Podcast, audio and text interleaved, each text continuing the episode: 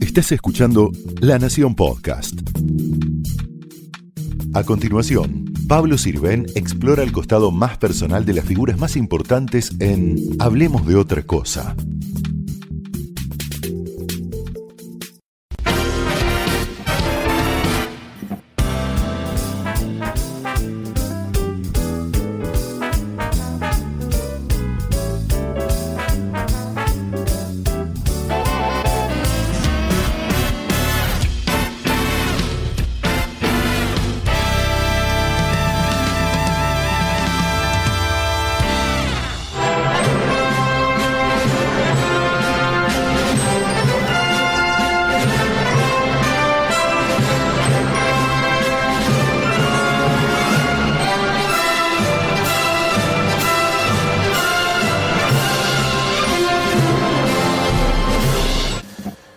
Gracias Juan José Campanella por recibirnos, nada más y nada menos que en este fin de semana largo de inauguración del Politeama, con ruidos todavía de obra, con murmullos, gente que va, a que Va a ser una, eh, un televisión sorpresa esto, porque puede pasar cualquier cosa. Puede ¿eh? pasar un obrero por acá adelante, este, por ahí vamos a tener que pintar algún zócalo. Exactamente. las, butacas todavía están envueltas en su celofán. Están envueltas, ya empezaron las funciones. Esto es interesante porque es un teatro que está terminando de, armarse. Exacto. Y ya arrancó. Arrancó, hubo, funciones, bueno, preestrenos, digamos, para, para, grupos de amigos y conocidos. Viste que los, actores necesitan probar la obra con público. Y además que se ajusta todo con la función, ¿no? Absolutamente. Eh, la obra, además, La Verdad, es, eh, se, llama, se llama La Verdad, este, es una comedia muy graciosa y eso no lo podés terminar de ajustar hasta que oís las risas del público.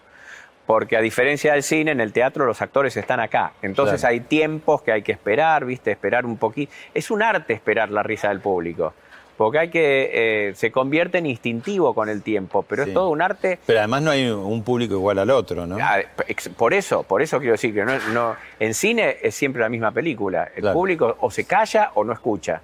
Este, acá hay como que esperar que la risa esté bajando un poquito y ahí seguir para montarse arriba de la risa. Es todo un arte, ¿no? Es todo un arte. Si no, te pisan la Por lo menos una artesanía, digamos. Si no te empiezan las risas, no se escucha. Exacto. Bueno, un poco elegimos este, para eh, musicalizar la, introducción este, la música de Indiana Jones, porque de alguna manera sos un intrépido, sos un tipo de cine, Indiana Jones es una gran superproducción. Este, pero digo, tu, tu vida este, tan exitosa y tan azarosa también por los riesgos que tomás, ¿no? Eh, bueno, los tomo juntos con, otra gente, ¿viste? En este caso somos cuatro, los, socios de 100 bares, eh, que estamos juntos hace ya 17 años. Eh, Camilo Antolini, Martino Saidelis y Muriel Cabeza, los cuatro, los cuatro estamos haciendo esto. y sí, sí, sí, sí. Siempre, siempre tenemos que saber que en qué locura nos podemos meter y después cuando estás un poco en el medio de la cosa, medio como que te arrepentís un poco, pero, pero después cuando lo ves así ya terminado, eh, este, de nuevo viene el de Este no es un piletazo cualquiera, porque el teatro te queda. Sí, claro, claro, claro. No, y además también hacemos una especie de fantochada de plan de negocios, ¿viste? Como para convencernos a nosotros. el business plan. Como para convencernos a nosotros de que lo que tenemos ganas de hacer en realidad tiene también un sentido, ¿viste? Pero, pero así que sí, sí. No, mira, hay una gran diferencia con hacer un teatro que hacer una obra de teatro, que es lo que nosotros siempre hicimos eso, películas, programas de televisión, una obra de teatro. Eso es una cosa abstracta. Eh, eh, no existe en ningún lado en realidad. La obra de teatro desaparece cuando, cuando baja el telón y una película no, no, no existe, existe en todos lados, está en todos lados, pero en ninguno. Y, esto, y esto de hacer paredes y algo que se puede tocar, que queda, que queda durante, esperemos, siglos, Claro. Eh, porque eh, acá contemos un poquito, ¿no? Este Politeama era el nombre de un viejo teatro del año 1879. Esta, esta es la tercera encarnación del teatro. En el mismo solar, podríamos Exactamente. decir, ¿no? Tanto es así que al primero vino, entre otros, Domingo Faustino Sarmiento. Exactamente. Y después cuando se, se, ensanchó la Avenida Corrientes, lo tiraron abajo. Y en el 36 se hace el segundo teatro hermosísimo Politeama. Edificio hermosísimo Art Deco, ¿no? Sí, similar al Gran Rex. Sí. Viste, la, eh, más chico era, pero que el Gran Rex. la época del ópera, el Gran Rex, del Metropolitan. Ese, era ese estilo austero, parece, ¿viste? pero, pero Ardeco, claro. Y mm, en el 58, en 1958, lo tiran abajo. Y provoca, para hacer una torre. Para hacer una torre que no se hizo nunca. y provoca una, un escándalo muy fuerte, tanto que al año siguiente se promulga una ley había artistas que hacían protestas, venían con carteles y todo. y vecinos también. ¿eh? Además, digo, era una sala con mucha historia sobre el escenario, ¿no? Sara Bernard, los Podestá, digo, gente grosa, ¿no? Exacto, exacto, el Juan Moreira. Sí. Eh, pero, pero bueno, se arma tal escándalo que se promulga una ley que hoy, hoy por hoy en Buenos Aires eh, no podés, si, si tirás abajo un teatro, no podés construir nada si no incluye un teatro de las mismas características, de, la misma, de, la misma, capacidad. Podés hacer un edificio, pero tiene que contemplar... Eh, Exactamente. De hecho, eh, está pasando aquí, ¿no? es lo que está pasando aquí. Porque acá hay, una, torre... una torre enorme, la Lex Tower, que es fabulosa, una, una torre faraónica, por, por, el doble, tiene el doble de altura que, el horizonte de Corrientes. Y bueno, pero no se puede, pero no se puede abrir si no había un teatro, un teatro en las mismas características del politeama, de, la, misma capacidad, no características pues muy distintas a la arquitectura. Pero eh, bueno, y así fue, así fue que nos metimos y acá o sea que se está haciendo... Era un terreno baldío esto, yo lo digo siempre, es un terreno baldío, no es la restauración de un teatro viejo. Y antes era una confitería, ¿no? No, la confitería estaba en la esquina. en la esquina, en la esquina, sí, sí. La, la, confitería politeama, bueno, los que tienen nuestra, nuestra edad y fueron a la Lugones, yo iba siempre al bar Politeama, claro. ¿Y vos ni, ni, ni idea, no? ¿Qué ibas a pensar? ¿Qué ibas a terminar? No, no, no. Y tampoco un teatro, te confieso. Si bien el teatro me gustó mucho siempre, eh, de hecho, empezamos con Fernando Castells escribiendo teatro en los, a principios de los 80 la verdad que la vida fue por el lado del cine y, Ah, o sea que comenzaron por el teatro. Sin embargo, vos eras un habitué de, cinemateca, digamos. Sí, sí. ¿Y entonces por qué empezaron ahí? ¿Hicieron un cambio Mira, en el año 79 yo eh, vi una obra de teatro. Yo iba mucho al teatro. Mis viejos me llevaban siempre al teatro. Mm. Teatro comercial y popular con grandes estrellas. Para nosotros, gente de barrio, nos encantaba ir a ver a los actores. A Mar del Plata, todas las noches íbamos al teatro. Eh, lo mismo acá en Buenos Aires, siempre era una, vez por semana. Una época que había todos los actores. Exacto, está claro. Eh, entonces, eh, en el, pero después es que en los 70, en mi adolescencia, me pasé al cine. Y en el año 70. Los Lorraine, los Los todos, todos, los Lo, todos los Lo, más los comerciales también. A mí me gustaba mucho el cine de Hollywood, pero en la década del 70 era además la mejor década del cine americano, a mi gusto, humilde juicio. Este, em, en el 79 voy a ver una obra de teatro que eh, a mí me, transformó, la verdad, que fue Convivencia. La de Oscar Viale, que era con, con Beto Brandoni, con Federico Lupi, eh, con Rubén Estela. Eh, y era, a mí me, pareció en el Regina, me pareció una cosa fabulosa, la vi como cuatro o cinco veces esa, esa obra. Em, tratando de decodificar qué era lo que sentía que era distinto que el cine, porque era un solo punto de vista. Yo estaba mirando la obra siempre desde el mismo lugar, como si hubiera una cámara sola. ¿Y qué eh, descubriste? Si hoy tuvieras que decir, eh, aquella vez y ahora que pasó tanto tiempo, ¿no? ¿Cuál es la esencia? ¿Qué es lo que diferencia? Sabes que yo creo, yo creo que en definitiva es que, el, que está el actor ahí. Que en el cine vos tenés una imagen que siempre es la misma. Una fotocopia. Es una, es una imagen, es la imagen del actor y, acá en el teatro tenés también el alma del actor. Puede pasar cualquier cosa y la, sensación de Boyer, que uno en el cine es fundamental, en el teatro se, se multiplica por 100. Y además que vos incidís con tu risa, ah, con tu frialdad. Además que manejás vos, la audiencia maneja el timing de la obra y todo, pero, pero es realmente como si estuvieras escondido en el living, mirando desde un costado, siempre desde el mismo lugar. Además, viste, como si estuvieras ahí escondidito en la habitación. Y podés mirar otras cosas si querés que el cine no te permite, porque el, ojo es, tu cámara. Bueno, a mí cuando empecé a dirigir teatro es lo que más me costó adaptarme, a que el espectador viera, a que vieran distintas películas el que está sentado allá que el que está sentado allá. Pero, pero pero tiene eso, que estás ahí, estás presente. Es como estar viendo la vida cuando está bien hecho, cuando está bien actuado, cuando está bien dirigido, cuando está bien escrito, eh, como era el caso de convivencia.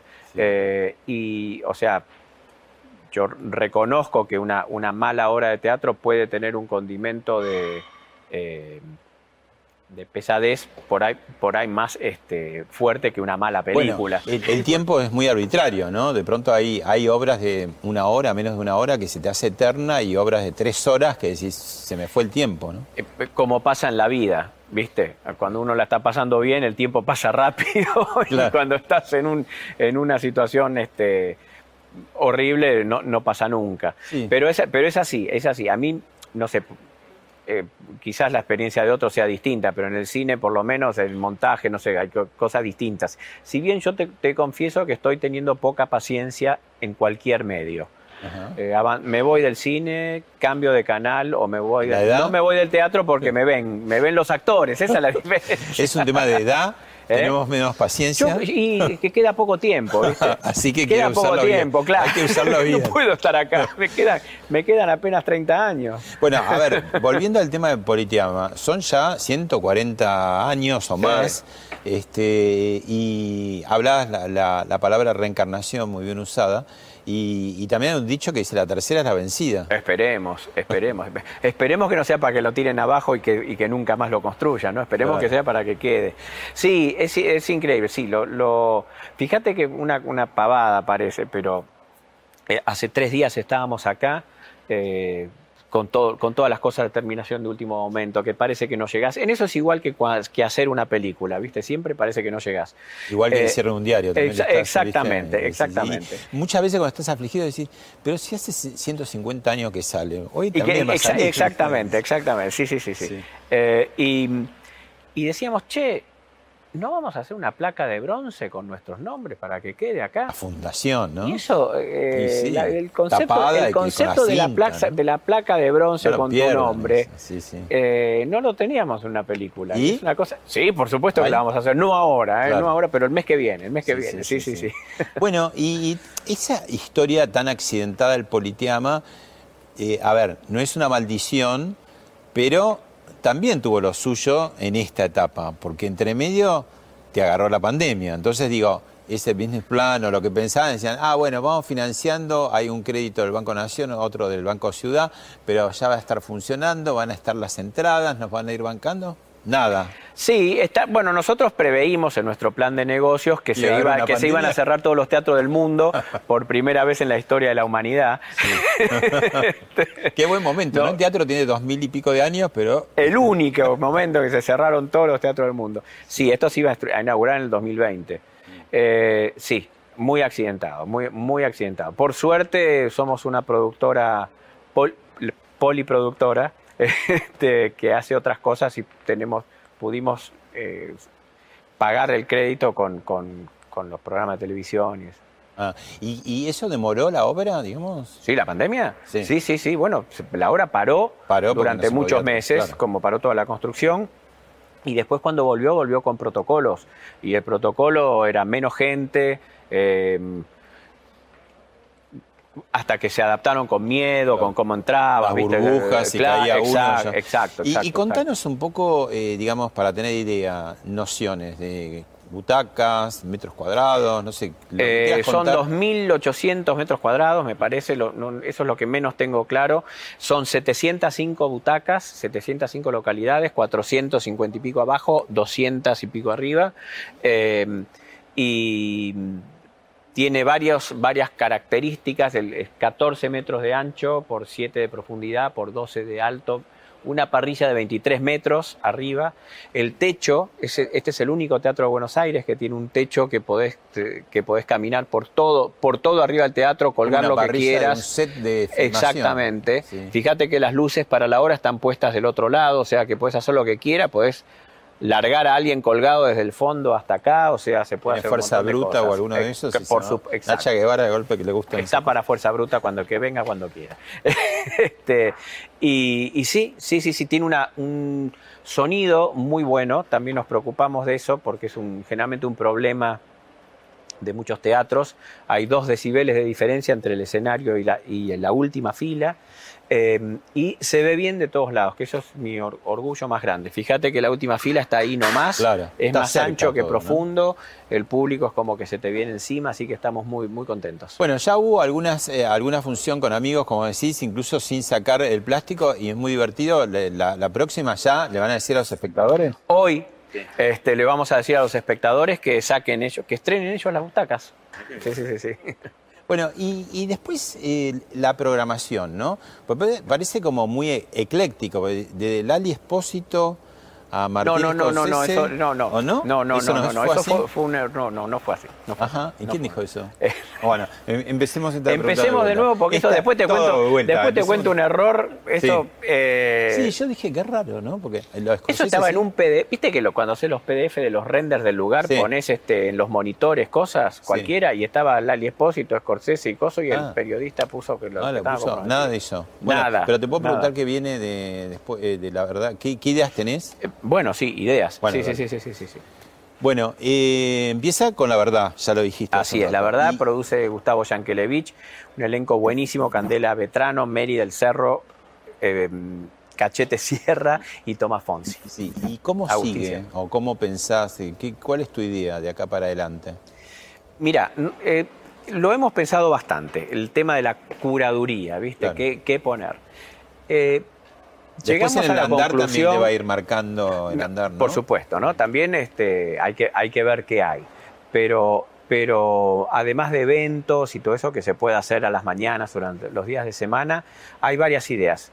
Eh, yo, a mí me encantaría hacer unos lunes de clásicos. Estoy buscando, estoy viendo obras clásicas de dos o tres personajes que se puedan hacer de manera sencilla, pero, con grandes, pero con grandes actores, volver a rescatar ciertos clásicos. Unas luces tipo situación límite. No, bueno, un poco más también. El teatro está preparado para tener hasta tres escenografías importantes porque tiene montacargas, todo, todo el escenario se sube y se baja por cuadrados, hay 23 metros para arriba, hay mucho.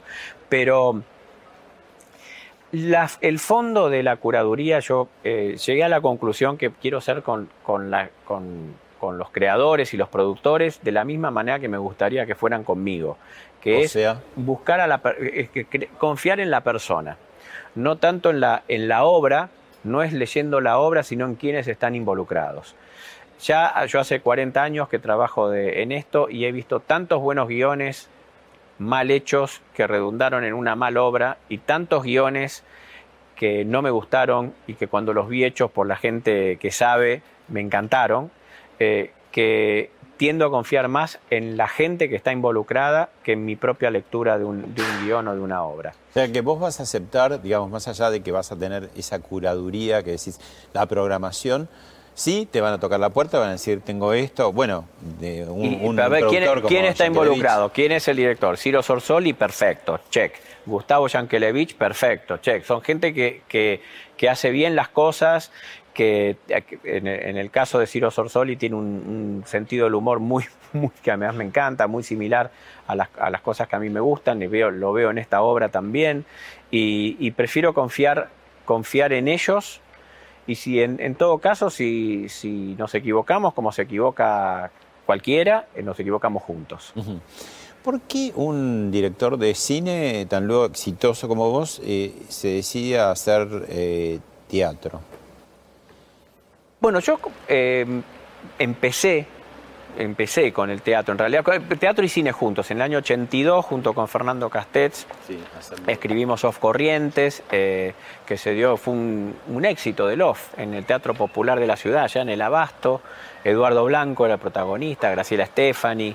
Doctor eh, Fetiche, como se ¿Cómo? Doctor Fetiche, que lo tendrías después en, varias producciones claro, exacto. Eh, dirigida por Julio Ordano. Y esa anduvo muy bien en el año 85 hicimos otra obra de teatro, como en las películas, en el Teatro Espacios, si vos los recordarás. El, espacio se está todavía, no sé. No sé. Ahora, sos invicto en teatro, porque siempre te fue bien. Siempre fue bien. Parque Les Ama, ¿qué hacemos con Walter? Y después en el 13, en el 2000, corte del 85, corte a 2013. Eh, cine, fue toda, todo, bueno, toda mi vida dedicada al cine. Y terminó de hacer Metegol en el 2013, que fue un proyecto muy ambicioso. Muy largo. Muy, largo y muy tecnológico, sobre todo eso, muy tecnológico. Con director qué veías? ¿Qué dirigía? 300 computadoras y, era todo en computadoras, o sea, no había un set, es todo dibujado. Cosas de arte impresionantes, ¿no? Pero las veías todos en un monitor. Y, entonces salimos de, salí de Metegol con muchas ganas de hacer algo que fuera actor, guion y si había que mover algo, colgarlo de una soga y moverlo con una polea. Ni celulares quería ver. Y así hicimos Parque Lesama, que era la, mejor obra de teatro que, yo había visto en mi vida. En el año 84 la había visto, la había visto un montón de veces. Había estado detrás de los derechos muchos años. Logré los derechos y, y que me dejaran adaptarla a Buenos Aires, porque durante muchos años ese era el problema, no, me, no me dejaban. ¿Cuál era el nombre? Eh, eh, I'm not Rapaport. Yo no soy Rapaport, basado por un chiste que cuentan en la obra. Eh, y, y, la hicimos con, con Beto Brandoni con, y con Eduardo Blanco, de nuevo. este, y fue, bueno, no solamente fue un éxito, sino que una cosa Sí, acá y en Madrid. Y acá en Madrid, sí, sí, sí, sí, más de fue tuvo más éxito que tuvo más funciones que en Broadway, que la versión de Broadway. Ah, eh, por, por, por, 80 funciones. Eh, y una cosa que yo no había visto nunca, yo mis películas las veo 15, una vez que se estrenan 15 o 20 veces o cada tantos años o en algún festival, ¿viste? Acá yo vine a verla 300 veces la obra de teatro. No, no, no me aburría, era esa cosa de ser distinta cada noche, de una singularidad cada noche. Eh, y la reacción de la audiencia y todo eso lo que me encantó.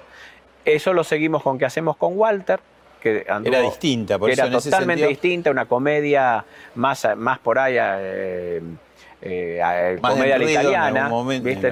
no, de enredos, pero de a la Italia, de costumbres, ¿viste? Comedia, comedia, comedia. comedia negra, comedia, sí, sí, sí. Una comedia a la italiana era, me poner. Este, que también fue un éxito muy grande y ahí ya estábamos con la idea, bueno, hagamos, ya está, tengamos un lugar propio donde pongamos, donde, podamos poner las obras eh, y así empezó, así empezó el sueño. Bueno, te invito a recordar un momento súper importante de tu vida. A ver. El secreto de... El secreto de Ahí se escucha el vamos de Franchella. Juan José Campanella. El segundo premio de la Academia y sexta nominación para Argentina.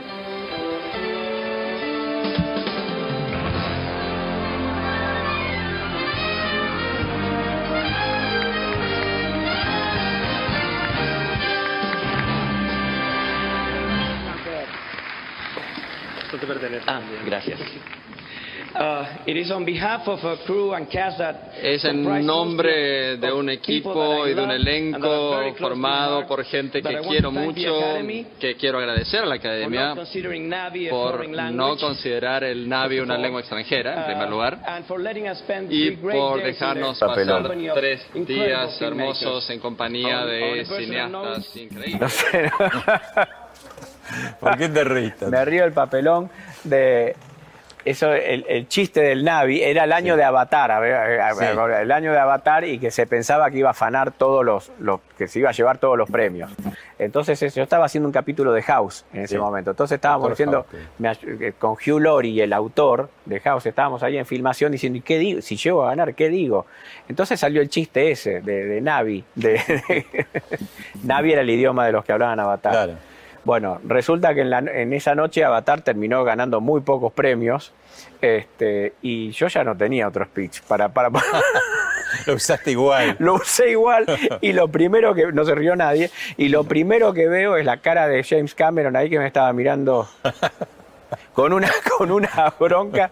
Bueno, y todo, de ahí en más fue todo barranca abajo. se levantó como Will Smith y te dio una cachetada. No, claro. Y, han pasado 12 años, que es mucho poco, lo que hablamos del tiempo, ¿no? Sí, sí, sí. sí. ¿Cuánto tiempo te significa real, en, campanelísticamente hablando, de aquello a hoy? ¿Pasó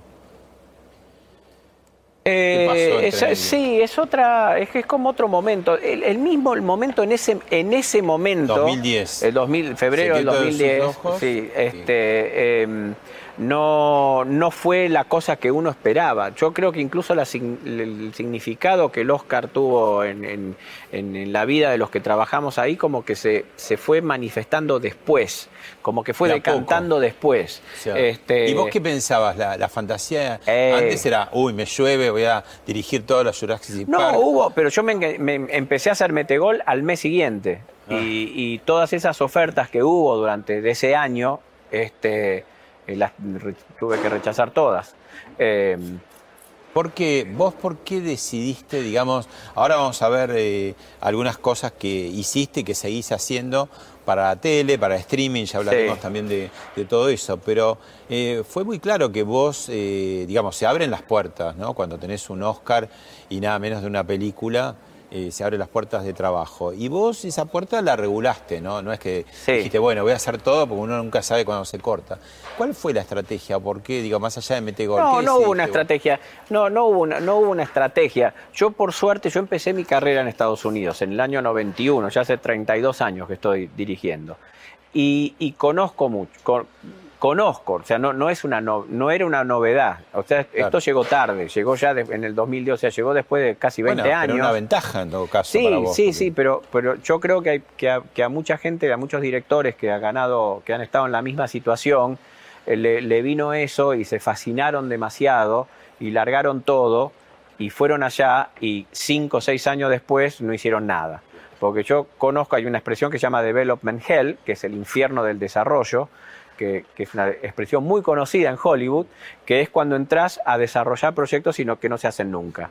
Eh, o te obnubilás y empezás a decir, bueno, soy claro, y el dueño del mundo. ¿Y vos eh, qué, hiciste para, para no perder el eje? ¿Qué, qué te decías? Bueno, yo tenía Metegol que empezaba al mes siguiente y tenía 200 fue personas tu gran, este, cable a tierra. Sí, además este, yo ya, ya sabía que, que había ciertos proyectos que no, que no quería hacer. Lo mismo, es que lo mismo había pasado en El Hijo de la Novia. El hijo, acordate, El Hijo de la Novia estuvo, estuvo nominada eh, y había gustado mucho en la industria. Más allá de que no ganó, dentro de la industria se había visto mucho, había gustado muchísimo la película y también hubo muchas ofertas. Y, y es así que hubo muchas películas que se hicieron después, que yo había dicho que no y que fueron fracasos totales, y yo dije, bueno, menos mal que, que, dije que no, porque de la misma manera que una película te puede levantar, también te puede hundir. Claro. lo mejor es hacer algo que a uno le guste. Pero yo digo, más allá, Metegol, digamos, era un ancla concreto, tengo que hacer esto, es complicado, es nuevo, no me puedo distraer. Pero digo, dentro tuyo, si no hubiera estado Metegol, ¿Cuál era tu idea, digo, la idea, no de una película, sino la idea de mi carrera ahora sigue por acá? ¿Por dónde sigue? No. No, no, por eso, digo, ¿qué es que no, no, es que no se, no se sabe, no, no, nunca fue así. Me hubieras preguntado ese entonces si íbamos a tener un teatro, te hubiera dicho, estás loco. Eh, Pero tu vida un poco siempre eh, está, este, un poco en Estados Unidos, un poco acá. Pero vivís eh, acá. Profesional, sí, claro, pero, profesionalmente sí, desde el comienzo. no, no, desde el comienzo yo empecé casi 10 años antes en Estados Unidos que acá. O sea, acá lo primero, después de, esa obra, de esas dos obras de teatro en los 80, fue El mismo amor, la misma lluvia, que fue en el año 99. Fines del 98 se empezó Soledad la... Soledad Villamil y Darín, ¿no? Soledad Villamil y Darín tanto tener que pensar.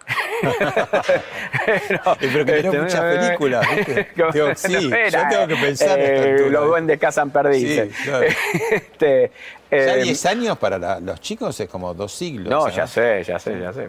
Ahora son 22 años fue de eso, 23 años de eso. Siglo eh, pasado casi. Claro, claro, si no fue el siglo pasado. Eh, y que ya hacía 8 años que yo, que yo dirigía en Estados Unidos. Sí. Eh, o sea que empezó antes allá. Pero eh, ¿Qué venía? ¿Qué venía? No, no, era el tema si, tenías algún, digo, después la vida... Eh, ah, el plan, el plan. No, vos sabés que no. A veces se pone un plan y después lo vas variando. No, no, tenías plan de No, sí tengo plan, sí. De, trato de, trato de pensar de las trato de pensar las opciones la de la vida del destino no tan así no tan así ah. pero eh, mirar el horizonte, no lo que está del otro lado del mundo. ¿Viste? O sea, veo después de cada proyecto lo que, lo, que hay y la otra posibilidad que queda es que es lo que podría generar yo. Y entre eso elijo lo mejor. Eh, rara vez elegí, nunca elegí no hacer nada. Eh, Siempre estás con algo pero entre sí, manos. Pero sí tratando de, tratando de elegir algún factor, puede ser que sea algo distinto de lo que acabo de hacer, o algo que me entusiasme, o algo que me encante. Ya, ya lo que pasa es que hay algo que naturalmente no me entusiasma tanto, algo que es similar a lo que acabo de hacer. Por eso digo, no, no te dormís en los laureles, tomás riesgos. O sea, ¿necesitas tomar riesgos o, sí, no, o no, por o no, el, no por el placer del riesgo, no me gusta el riesgo, sino que es un, es un, es un eh, byproduct, un- un- eh, o sea que viene con el tratar de hacer algo distinto. No, si pudiera hacer algo distinto y sin riesgo, lo, prefer- lo, pre- lo preferiría. Pero sí, viste, después, justamente después de, del hijo de la novia, eh, que fue nuestro primer éxito internacional, eh, decían que qué vas a hacer, cuidado, bueno, cuidado, hicimos Luna Una Avellaneda, Avellaneda, que era, eh, distinta que era a los bastante clubes, distinta. casi anticipatoria, ¿no? De muchas Sí, cosas. sí, sí, que sí. Bueno, no, era de lo que estaba pasando estaba en ese pasando, momento. pero bueno, con el tiempo se hizo. Y después, de, después del secreto de sus ojos, elegir hacer Metegol, que era una cosa totalmente Cambio distinta. violento, claro. Claro, porque lo que pasa es que vos decís las ofertas que vienen, las ofertas que vienen. Vienen las ofertas, pero generalmente las ofertas son para hacer de nuevo la película por la cual te están ofreciendo Claro, esto. Sí, sí, sí. Y esto es el gran, eh, eh, la, la- gran desventaja de las, de las ofertas cuando vienen después de un La, la industria del espectáculo es como ir muy a ciegas, dicen, ¿no? A tientas, porque, bueno, ¿qué, qué, qué dirá el público? ¿Qué le gustará? Entonces, esta tendencia a repetir es aferrarse, esto está funcionando, hagámoslo, Sí. hasta exprimirlo, ¿no? Pero- y en algún momento, claro, que no seas vos la cáscara exprimida, justo. Claro, claro, porque la, la de, ¿Cuándo lo de qué dirá el público es más una, es, es más una, una decisión de, de- de algunos productores o de un estudio, pero no, no puede ser la de los directores. Eh, porque uno empieza tanto tiempo antes y el inconsciente colectivo cambia tanto de año a año que, que tenés que hacer lo que uno, lo que uno lo que lo que, lo que a uno le gusta porque para poder, para poder sostenerlo dentro de tres años, que es cuando se estrena. Claro. El cuento de las comadrejas yo la escribí 27 años antes de que, se de que filmarla. Ah, mirá. Así que Bueno, eh, te propongo ver algo de tu part-time tan fructífero en Estados Unidos. A ver. Ah, es una degustación este, de, de cosas de últimas y vos nos explicarás qué, qué haces. Final de temporada, creado por la mente maestra de Dick Wolf y bajo el ojo del director argentino ganador del premio Oscar, Juan José no. La ley y el orden V ¿Estás leyendo sobre el caso? Estaba leyendo sobre usted. Estamos en la parroquia esperando al padre Quintana, pero no está. Sorpresivamente llegan dos curas del Vaticano y de repente desaparecen todos.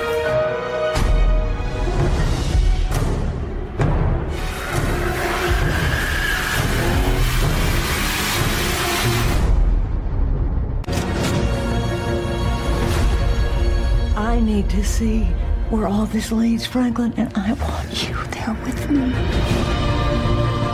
You're always looking for an answer to life's great mystery. I found mine here in this house with you.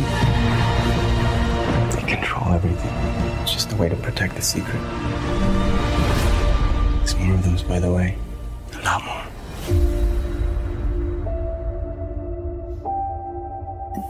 Bueno, ¿qué vimos ahí y qué? Ahí vimos la ley. y el- Contanos la- algo de entretelones. de- La, le- La ley y el orden, eh, Unidad de Víctimas Especiales, es un, es un programa eh, que a mí me encanta volver. Este, trabajo hace 20 años ahí, desde la segunda temporada. Esta en la temporada va a empezar la 25. Eh, es el programa de más duración de la historia de la televisión. Eh, y la verdad que me he hecho amigos de todo. Es como volver a, es como la reunión de secundaria. El productor era mi asistente de dirección hace 20 años, el, el- el otro productor era de los... De Como los- un colegio universidad que van. Totalmente. Eh, para Mariska era su primer trabajo importante y ahora es la estrella más importante de la, te- de la televisión. Eh, ¿Cuántos capítulos por año solés grabar? no, no, yo pocos, yo pocos. Yo, yo hago eh, tres o cuatro. Ajá. Eh, tengo la suerte que, que me llaman para hacer los capítulos eh, im- importantes. Se me llama- hice el capítulo 500, el del retorno de Cris Meloni, eran eh, capítulos que... Tienen que- como cábala para los momentos. los eh. ¿Viste? ¿sabes? Porque, los, porque hay, hay- hay algunos directores que tienen una como especialidad en la acción y ellos me perciben a mí, equivocados o no, con una más fuerte en la actuación. Entonces los que son así este, con, con, que va a tener algún tipo de actuación intensa. Me, y vos, eh, para, para, usar un lenguaje muy trillado por aquí hace tiempo, ¿vos cómo te autopercibís? ¿Eh? no, a mí me gusta mucho trabajar con actores. Yo prefiero trabajar con actores que, con escenas de actuación. Bueno, es una cosa teatral también, ¿no? Porque pues sí, sí, sí, sí, Yo me, llevo muy bien con los actores. Eh, me, llevo bárbaro, me encanta, me siento seguro, me siento seguro de equivocarme con, con los actores. Em, em, la verdad que me prefiero, prefiero trabajar con actores, sí. Y como escritor también me gusta escribir escenas donde los actores se, luzcan. Em, más, que, más, que sean, más que escenas eh, que son para el plot, viste, que son para el guion, que sirva. Me gusta que, se, que escenas que con momentos, con momentos actorales. Bueno, ¿y los enviados? Y los enviados, casi todo lo que se mostró ahí no lo dirigí yo, porque fue, éramos cuatro directores, estaba Martino Saidelis, Camilo Antolini, dos socios, eh, y Hiro eh, Kamata una, excelente directora mexicana, eh, y esto fue como nuestro primer proyecto que se hizo afuera. Los dos actorazos, los protagonistas, Miguel Ángel Silvestre y Luis Gerardo Méndez, y una, que fue protagonista de, la temporada, Irene Azuela, que es una de las grandes actrices mexicanas, todo el elenco mexicano es fabuloso. Nos encanta la serie, son dos, dos sacerdotes que trabajan para el Vaticano, eh, eh, corroborando que supuestos milagros sean verdad. Entonces van como a distintos pueblos eh, y bueno, se meten en tiro lío colla golda. como decía como aquí. El primer capítulo, la primera temporada fue en un pueblo de México, la segunda temporada va a ser en España. ¿Y Night Sky? Night Sky. Tiene la particularidad de un poco de alguna parte en la Argentina, en el noroeste. Exactamente. hay dos personajes protagónicos que son Julieta Silverberg y Rocío Hernández, las actrices, que luego viajan, sin spoilers, luego viajan a Estados Unidos, pero en, el capítulo 2 y 3 están en Jujuy. Y eso lo, dirigió Philip Martin, otro director. Yo hice el piloto y casi todo el, segundo capítulo. Iba a ser también lo de Jujuy, pero después por problemas de. Se, pospuso por el COVID, todo eso, y yo ya estaba con un capítulo de la ley del orden que estaba comprometido. ¿Qué diferencia hay eh, de estar detrás de una cámara de cine y de una cámara de televisión? ¿Qué te cambia? Ninguna. Eh, bueno, alguna, alguna cosita sí. Eh, no en el, en el caso de Night Sky menos, porque eso sí que los pude convencer de hacerlo en formato ancho, de 2.34 a 1, como si fuera cine. Pero mira, quizás en televisión, si uno piensa un poco más en la, en la audiencia de televisión, por ahí no haría una toma, una secuencia, una secuencia larga eh, de lejos, ¿viste? Em, Acá, se acaba de prender la luz. Prende la luz Esto es televisión casi en vivo. Empieza, ¿no? Eh, bueno, no sé si quieren ajustar algo o seguimos charlando. En cualquier momento van a entrar los Seguimos charlando. En cualquier momento entran los actores. En cualquier momento se empiezan a pasar. Se llena acá, Exacto. ¿no? bueno, vos eh, eh, nombrabas hace un rato tu, tu, última película, Cuento de las Comadrejas. te invito a ver un fragmento Ahora se apagaron Ahora se apagan de, nuevo las eh, porque me parece que tiene que ver mucho con algo que te voy a, que te voy a contar después, o que tiene que ver con esto de a dónde va el cine. Eh, qué hacen los actores, ¿no? Esta cosa de, haber tenido la fama, ya no, ya estar más viejo. Digo, este, esta película en algún sentido, si bien es una remake, ¿no? De los. ¿Cómo era? Sí, sí, sí, la de, Los muchachos de antes no usaban arsénico. No usaban arsénico, que la había dirigido. José Martínez Suárez. Josecito, que me acuerdo cuando se dio en el Gumón, en el preestreno, fue a verla. Sí, sí, no, la vio cuatro veces. Sí, sí, ah, sí, Pero digo, a pesar de ser una película tan antigua, en algún punto, cuando vos la tomás hacer la remake, con cosas que después pasan en la industria y todo, tiene como algo de anticipatorio, de algo que, de un tiempo que se está yendo y de otro que no acaba de nacer. La vemos y dale, charlamos. Dale, dale. Estuve años surcada de relámpagos, pero veo asomar el sol de tus ojos y de repente estoy cálida y húmeda. No tenés que comer tanto de noche, Mara. Ojo, con Mara hay que tener cuidado, que la veo cada vez más flojita, ¿eh? Mira, si no la mató el olvido del público. Brindo porque nuestra vida no es como uno de tus guiones. O sea, no es perfecta. No, porque lo es. En el cine no existe una vida como la nuestra, sin problemas. Tendría que haber peligro, algo que la amenace, un villano. Perdón por la Necesitamos ayuda. No tenemos. No le muestres desesperación. Son capaces de cobrarte. ¿Mara Ordaz? No lo puedo creer. ¿Nunca pensó en volver a actuar? Ahora, si vuelve, vuelva con todo. Tiene que vivir en el centro, se tiene que mudar. Voy a vender la casa. Vos y yo, Pedro, solos, como debería haber sido siempre. ¿Y ellos? Tenemos muchos contactos con establecimientos de retiro planificado. ¿Qué es eso? Un geriátrico. Hay que hacer algo. Yo de verdad le quiero explicar que esto no es un tema de desprecio a la vejez. Soy muy consciente de que yo también voy a ser viejo. No esté tan seguro. Son Eso, que era un pie para un remate y se reían tanto con eso que nunca escucharon el remate. Para ganar hay que mirar al rival. Por eso a mí me gusta jugar con mala gente. ¿Cómo extraña más? Gente como uno. Qué bueno. Uno no va a cazar comadrejas. Las comadrejas vienen a uno.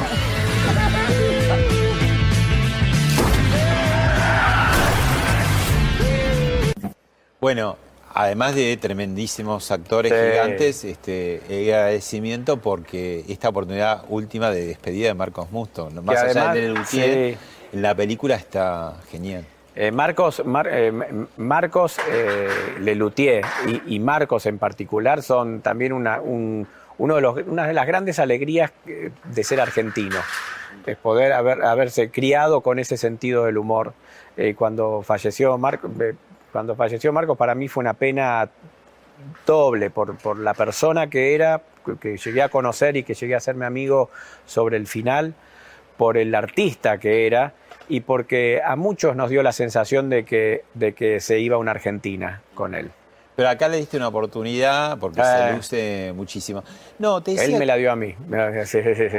y a nosotros como espectadores. No, pero lo que te digo que el, el- el cuento, el argumento, también habla de, de- de personas, figuras, director, guionista, que fueron famosos, que tuvieron su momento y ese momento ya pasó. Este, tampoco están tan deteriorados porque su cabeza funciona, son Mucho. muy ásperos, son muy cínicos y Sí. además se saben defender, ¿no? Vamos a Totalmente, se sí, sí, sí, son viejitos cool. de los jóvenes, se saben defender de los jóvenes. Pero me parece que en, eh, más allá de eso hay como una metáfora un poco de, de las cosas que fueron, que ya no son, que van siendo diferentes y cómo nos acomodamos. Y, y me parecía bueno como para preguntarte ahora mismo, Sí. ¿a dónde va el cine? Mirá, es que ahora justamente no tengo una respuesta. Esta, como vos decías, esta era una película basada en una película de los años 70, que más o menos tenía el mismo argumento. O sea que siempre hubo eso de eh, el actor que pasaba de moda, que salía del candelero. Lo que está pasando ahora es mucho peor, porque ahora lo que está saliendo del candelero es el cine. Todo, el De- sistema. Todo, todo, todo el sistema. Eh, toda la manera de ver del espectador. Eh, em, Que describí un poco qué es lo que está bueno, pasando. lo que está, lo que está pasando es que las plataformas que fueron una gran, una, una gran superación a la televisión, El streaming. el, el streaming, sí, este, eh, permitiéndonos ver programas cuando uno quiere, donde quiere, eh, en, la, en el horario que quiere, al ritmo que quiere, y eh, al cine empezó a contribuir a, a hacer una especie de herida de muerte. O sea, mucha gente, lamentablemente, no tiene la culpa de la plataforma, tiene la culpa la audiencia, que, que piensa, eh, espero, que, espero que esté en casa. A ver, Al pero- cine voy a ver el gran espectáculo, cuando en realidad en el cine vos te reís mucho más, llorás mucho más, te emocionás mucho más, tenés más miedo. Todo en el cine es mucho más. ¿Pero no es cine en casa? No, no, ¿Qué el cine es el cine. ¿Qué es en casa? Una película. Para- yo, por lo menos yo lo divido así. Una película la puedes ver en el cine o la puedes ver en televisión. Si en un televisor. Entonces, si la veo en un televisor, estoy viendo ¿Qué televisión. perdés? Digo, más allá del tamaño. ¿no? Perdé- bueno, que no es menor, ¿eh? Bueno, tienen un flor de No, no, televisores, yo, ¿no? tam- yo sí, yo, tam- yo tengo un proyector, o sea que tengo tres metros de pantalla, pero así todo está solo. Uno domina la pantalla, la pantalla no La te paro, domina bueno, vos, voy al baño, la parás voy a cuando comer, querés. voy a- La parás cuando querés, estás viendo todo el, medio ambiente en el momento, eh, suena el teléfono, chequeas los mensajes, suena el teléfono. paro porque tengo claro. Este, y además hay una cosa de ese tamaño de la pantalla. Yo no, no sé, esta, esta, esto es una teoría, no está aprobado en absoluto, pero para mí eh, que la pantalla se haya achicado hace que las estrellas se hayan achicado. Eh, yo no, en este momento... Pero las estrellas se van en el streaming. Sí, por eso. ¿Pero por qué? Bueno, porque no hay propuestas porque en el cine. porque en el cine se está haciendo... Eh, hay que, hay que, hay que darle la... El, sacarse el sombrero con Tom Cruise, que es el único que solo sigue peleando el ser estrella de cine, pero todos los demás se han, se han pasado.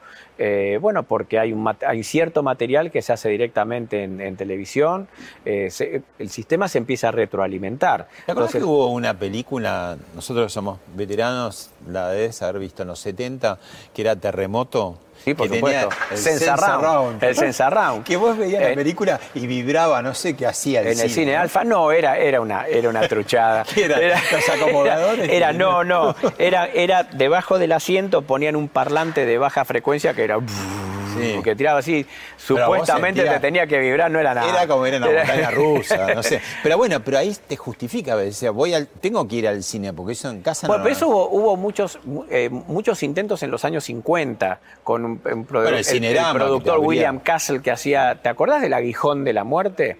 Mm. Esa era una película. Eso ya te acordás vos porque serás más bien. No, en la televisión la vi, pero en los 50 el tipo este, había puesto esos vibradores en los cines y en un momento la película era con Vincent Price, el aguijón que era como una especie de cucaracha así, eh, se escapaba en un cine justamente, ¿no? Entonces uh. el tipo, el tipo eh, Vincent Price en el cine en la pantalla se ponía frente a la película y decía corten la película porque el, grito de la gente lo, mataba al bicho. Ah. Entonces decía griten, griten por su vida y, ahí se paraba la película y te empezaba a vibrar el asiento. y en el cine la gente empezaba. ¡Ah! Y era como un minuto de pantalla negra con todo el cine gritando y era muy divertido.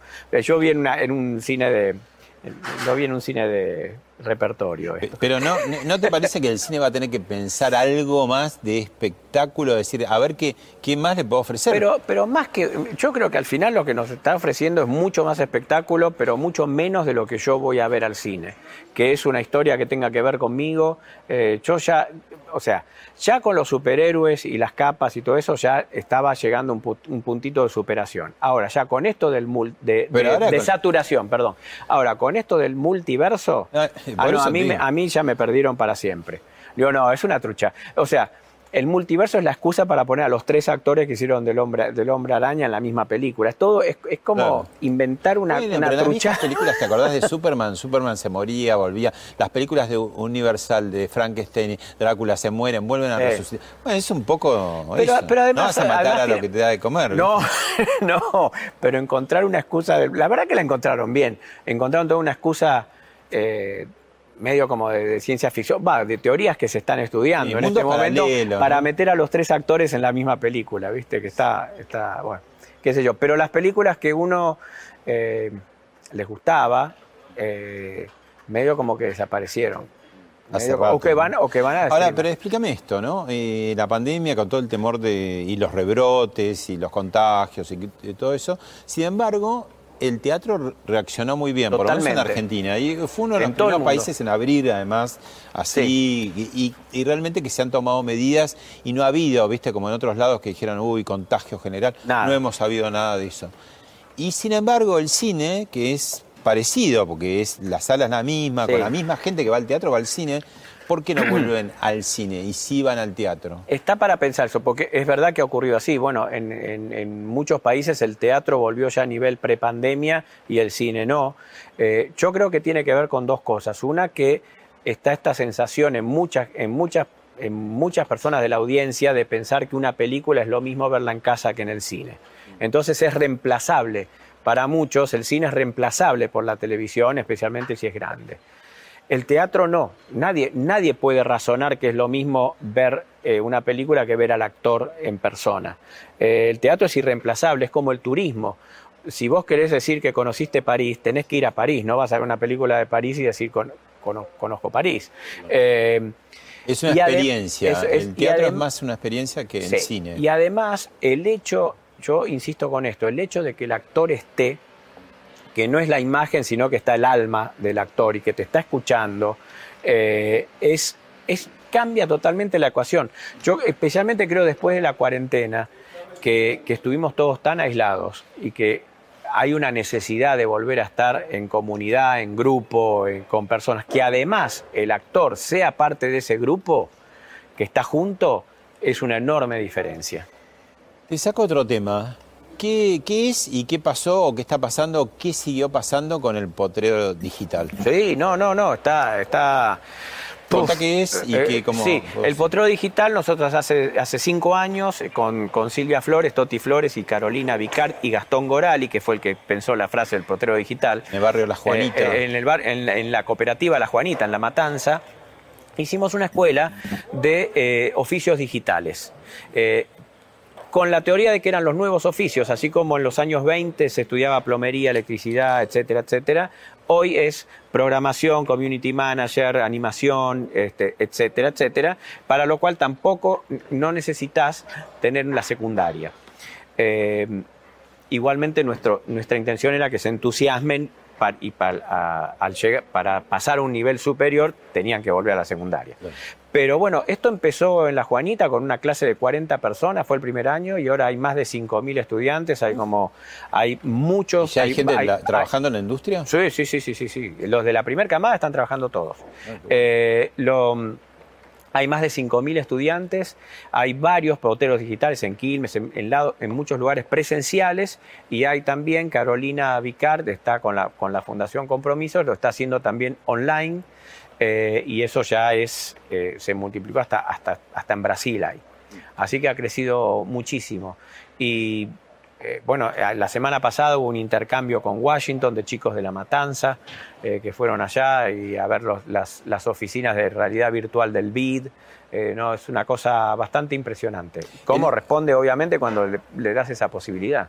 El cine está tecleando, el streaming está en su mejor momento, aunque también con, bueno, Netflix tuvo un, frenazo. El, eh, eh, streaming están haciendo, entonces eh, son los dolores de crecimiento. Pero lo que no cabe duda es que todo el mundo audiovisual está creciendo, ¿no? Sí, sí. O sea, hay, vos tenés más laburo, si quisieras, que hace cuando empezaste hace 30 años. Sí. Quiere decir que digamos, esa materia no... Muchísimo, muchísimo. No se va a consumir, esa materia que finalmente está hecha de cine también. No, claro, no, yo lo, yo lo, lo que creo que está sufriendo, que, que, tampoco está, tampoco me doy por vencido, ¿eh? no, digo, por ahí hay una, hay una reacción, ¿viste? Hay una reacción social, las costumbres de la sociedad varían. El hecho eh, colectivo del cine. Exacto. Yo lo que creo que está sufriendo de, todo el, ámbito del espectáculo, de la narración audiovisual, incluido el teatro, eh, creo que lo que está sufriendo es la asistencia al cine. Eso. Bueno, te invito a ver otro video. Dale. Y lo agarró también a, Juan, que se sumó con su socio y todos apasionados en llevar este mensaje, que yo creo que en el mundo si uno mira y toma un poquito de distancia y no se queda en lo que pasó en el día de hoy, que siempre hay tragedias y siempre hay problemas, el mundo avanza, avanza a entender estas cosas, avanza todo el tiempo. Hoy, hoy debatimos temas que eran, tabú hace algunos años y que todo el mundo se hacía el distraído y hoy se ponen sobre la mesa y que tienen que ver con los derechos humanos del siglo XXI. ¿no? Entonces, ¿Qué, era esto, Juan? Esto era la presentación de Yang, que es un corto que hicimos en Mundo Loco, que es el estudio de animación que, nació de Metegol, eh, eh, sobre una, una, historia real de, bueno, de un chico con, con, con una gran discapacidad motriz eh, y la verdad que es un corto que dio prácticamente la vuelta al mundo y ahí lo estábamos presentando porque estaba hecho con, una, con unas tecnologías, se puede ver, lo pueden buscar en, en internet, está Yang. Eh, y no lo voy a contar acá, eh, pero ahí estábamos presentando. Era presidente todavía Macri. Sí, sí, sí, sí, sí, sí, fue la, esto fue en la quinta. era un corto que, bueno, casi llegó a la lista corta para el Oscar también. tiene una tecnología muy importante como está hecho, pero además es muy, muy emotivo. Las redes sociales, ¿no, ¿no te sacaron un poquito de eje? a, vos te digo como a mí o a los demás. Vos sí con mi carrera de tuitero. Yo, sí, yo, una carrera de tuitero muy intensa. pero nadie me enseñó a monetizarla, eso es tremendo. así que estoy aflojando un poco. Digo, no, loco, no puede ser. Pero ¿cómo te gustó? ¿Es la única red o tenés otra? ¿Sabes que todo, todo esto empezó No, la única, la única. Ah, no, no, te entusiasmó Instagram. Tengo, tengo un Instagram, pero no, lo sé, no lo. Es más, ahora me serviría mucho más porque, y es la red para, es una red de buena onda. Eh, pero no la no no me no me llegó. qué, no me ¿qué te descubrió de vos? Porque Twitter es un poco y me fueron mojando la oreja, ¿viste? y vos también, no, vos también. Pero bueno, entonces, ahora ya no, no, hace, pero hace años que yo no me meto en ninguna discusión. en ninguna discusión, no, no, no. Yo digo lo que tengo que decir y, bueno, y, me, tengo que decir tiro la piedra y escondo la mano. no, mira, es, para mí es una... Em, en serio que no me meto en discusiones. Hacer, yo, yo sí bloqueo, bloqueo cualquier tipo de agresión. Apenas leo un tuit que dice, oíme, bloqueo. bloqueo ya está, porque el oíme ya viene. Eh, nadie te dice oíme bien, de buena onda. Sí, este, sí, sí, che, che, ¿Eh? ¿viste? Ni hablar pelado, ¿viste? Ya cuando empieza che pelado, ya está. Ya está, ¿no? Este, claro. Eh, así que sí, tengo varios miles de bloqueados. Pero varios al principio te, te gustaba un poquito. Sí, sí, sí, sí, era un momento de mucha, de, de, de, mucha efervescencia, pero además grieta, grieta, grieta. claro. ¿Y qué pasa con la grieta? Pero quizás uno en ese momento no era tan grave como ahora y no tenía la, la, noción de lo que, de lo, de lo malo que podía llegar a ser. Para alguien conocido como vos, claro, porque claro, anónimo, tocas rinraje y no pasa nada. Claro, claro, claro. ¿Y a vos te ¿Te sentiste como afectado o parte del público? No, bueno, va, bueno, sí, no. Yo creo que la, yo creo que la, grieta ha sido eh, para cualquier persona que, para cualquier artista, para ponerle que, que, tomó una postura. Para un lado o para el otro. Para un lado o para el otro. ¿Te pasa la factura? sí, sí, sí, sí, sí, sí, sí, sí. Definitivamente. Eh, eh, yo creo que sí. Hay gente, por ahí hay cada vez menos, por ahí hay ciertos grupos que se están fanatizando menos o que se están desengañando, qué sé yo, pero, pero, pero el, no, el elegir no ir a ver a alguien por su postura política, pero absolutamente. Pero no, no es gran negocio, digamos, para alguien como vos que hace... No es nada negocio, como, pero empezamos la charla así, ¿no? bueno, uno no, no mira la parte de negocio. Eh, te deseo, y explica esto, te deseo mucha merd Exacto. Porque en un teatro hay que desear en mucha En el teatro hay que desear y mucha gente ya sabe, pero ¿por qué deseamos mucha mierda? Eh, eh, la, la, historia es de la época del teatro francés, cuando la gente iba en caballo o en carruajes.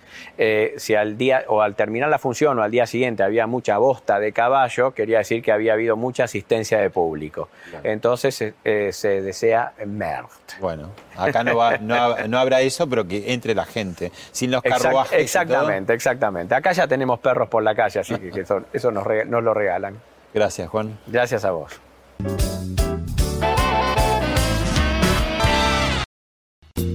Esto fue Hablemos de otra cosa con Pablo Sirven, un podcast exclusivo de La Nación. Escucha todos los programas de La Nación Podcast en www.lanacion.com.ar. Suscríbete para no perderte ningún episodio. Estamos en Spotify, Apple Podcast, Google Podcast y en tu reproductor de podcast favorito.